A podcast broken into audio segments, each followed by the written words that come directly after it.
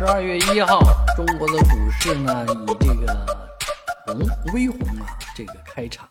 啊，有有些人都说这简直就叫无耻红啊。那确实，不管怎么说，中国股市经过这么多年一直维持在三千点，这个能力也是蛮蛮大的，呃，能够一直保持三千点，而四千点只是牛市起点的这句话言犹在耳。所以整个股市呢，让大家非常的不满意。而今天呢，刘继鹏啊发出了这个最强声音。刘继鹏是中国股市的一位军师级的人物啊，啊是中国政法大学的教授，啊他也经常和很多大 V 们互动聊天啊，讲述这个牛市怎么该怎么能够把牛市带起来。而他这一次呢，振聋发聩说国家。一定要把这个牛市拉起来，一定要把股市拽起来，